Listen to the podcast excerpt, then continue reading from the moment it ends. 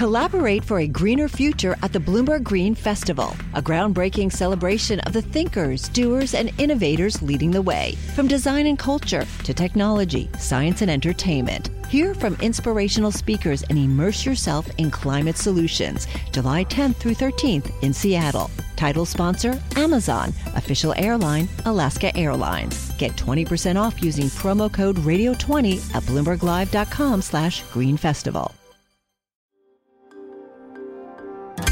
Le entregamos todo lo que necesita saber para comenzar el día. Esto es Bloomberg Daybreak para los que escuchan en América Latina y el resto del mundo. Buenos días y bienvenido a Daybreak en español. Es 4 de enero de 2022. Soy Eduardo Thompson y hoy tenemos noticias sobre récord de casos de COVID, la caída de una estrella de Silicon Valley y el interés de la industria del cannabis en Paraguay. Los mercados siguen optimistas, los futuros en Wall Street y las acciones en Europa y Asia suben, la tasa de los bonos del Tesoro avanza, al igual que el crudo y el Bitcoin. Estados Unidos registró ayer más de un millón de nuevos casos de COVID, casi el doble que hace unos días y más del doble que en cualquier otro lugar desde que comenzó la pandemia. Aún así, nuevos estudios respaldan la visión de que Omicron es menos peligrosa que otras variantes. El cartel OPEP más se reúne hoy en Viena y se espera que los delegados voten a favor de aumentar la producción en 400.000 barriles diarios. La organización descartaría temores de menor demanda y prevé un superávit más pequeño de lo que pronosticó antes para este trimestre. El dato macro del día sería la encuesta de fabricación ISM de diciembre en Estados Unidos y el consenso es de una baja de 61,1 a 60. También se reportarán datos de ventas de automóviles y puestos de trabajo disponibles en ese país. Fuentes dijeron que los Emiratos Árabes Unidos enfrentan mayor probabilidad de ser incluido en la lista gris por un organismo de control financiero mundial debido a deficiencias estratégicas en la lucha contra el lavado de dinero y el financiamiento del terrorismo. Se sumaría así a una lista de 23 países que incluye a Siria y Sudán del Sur.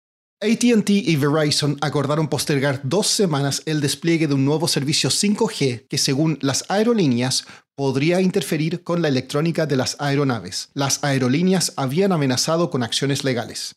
Mejora el estado de salud de Jair Bolsonaro. El presidente de Brasil sigue hospitalizado en Sao Paulo por molestias estomacales, pero no tiene fiebre ni dolor. No se ha decidido aún si deberá ser operado.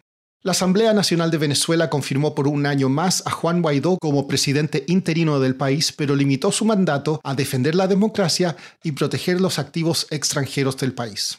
En Perú, la mina de cobre Las Bambas comenzaría hoy a enviar concentrados de cobre tras una suspensión causada por bloqueos carreteros. México informó un aumento del 38% año a año en las remesas recibidas en noviembre. BBVA prevé que podrían haber llegado a un récord de 51.500 millones de dólares en todo el 2021.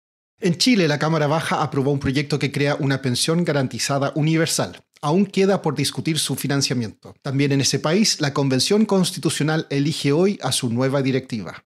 El precio del cannabis ha caído en mercados globales y eso ha llevado a los productores mundiales a buscar lugares con bajos costos de producción en Sudamérica. Ken Parks, periodista de Bloomberg News, nos explica cómo eso está empezando a despertar el interés de la industria en Paraguay como productor de cannabis medicinal.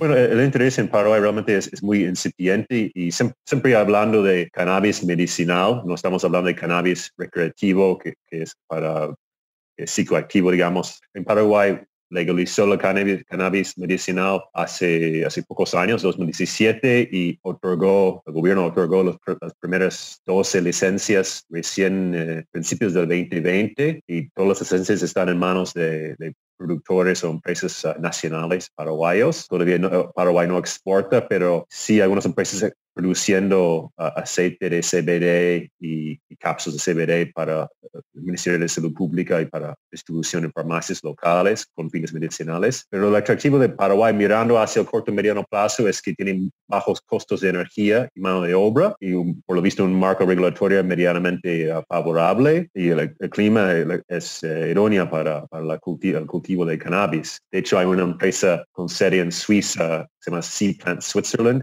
está en proceso de comprar una, una de las 12 empresas que tienen licencia en, Paraguay. ¿Ha habido cambios en la industria a nivel mundial que también explican el atractivo de Paraguay? Sí, de hecho hay, una creciente oferta a nivel mundial de materia prima de, cannabis medicinal, hablando de flores secos y biomasa que después se usa para elaborar productos de valor agregado como aceites y cápsulas, ah, hasta alimentos para mascotas.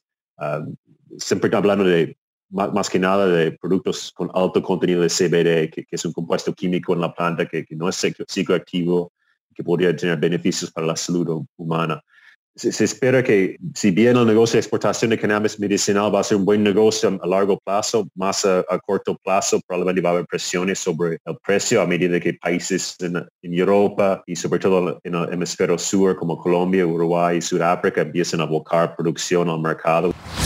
Por último, Elizabeth Holmes, fundadora de la empresa de pruebas sanguíneas Theranos y en su momento una estrella de Silicon Valley, fue condenada por engañar a inversionistas. Enfrenta hasta 20 años de prisión. Eso es todo por hoy. Soy Eduardo Thompson. Gracias por escucharnos. Para conocer todas las noticias que necesita para comenzar el día, revise Daybreak en español en la app Bloomberg Professional. También puede personalizar Daybreak para recibir las noticias que desee. Eso es todo por hoy.